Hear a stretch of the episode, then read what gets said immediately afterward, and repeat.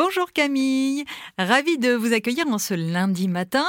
Un lundi matin où je me suis posé une question. En ce moment, il y a la Coupe du Monde et euh, il y a une ferveur autour, malgré quelques petits scandales. Pourquoi est-ce qu'on a quand même envie de la regarder, cette Coupe du Monde? A-t-on tous envie de la regarder Ça, d'abord, c'est une, c'est une question qui appartient à chacun. Mais c'est vrai, hein, on a beaucoup, en tout cas, ont très envie de la regarder, tout en étant conscient d'ailleurs de, tous les paradoxes qu'elle contient.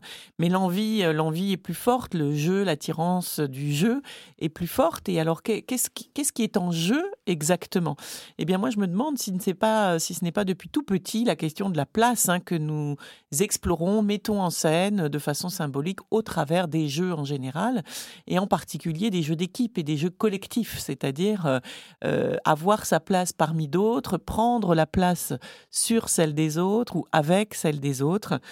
Euh, toute cette symbolique est évidemment, en jeu. Alors à titre individuel, on peut imaginer que ça ça génère une, une forme d'excitation, ça crée de l'émotion, en tout cas ça, ça crée du mouvement à l'intérieur de soi, ça fait euh, voilà se sentir vivant, euh, de pouvoir même par procuration comme ça mettre en jeu quelque chose de cette place qui nous est donnée, euh, qui nous est due et que nous avons envie de prendre.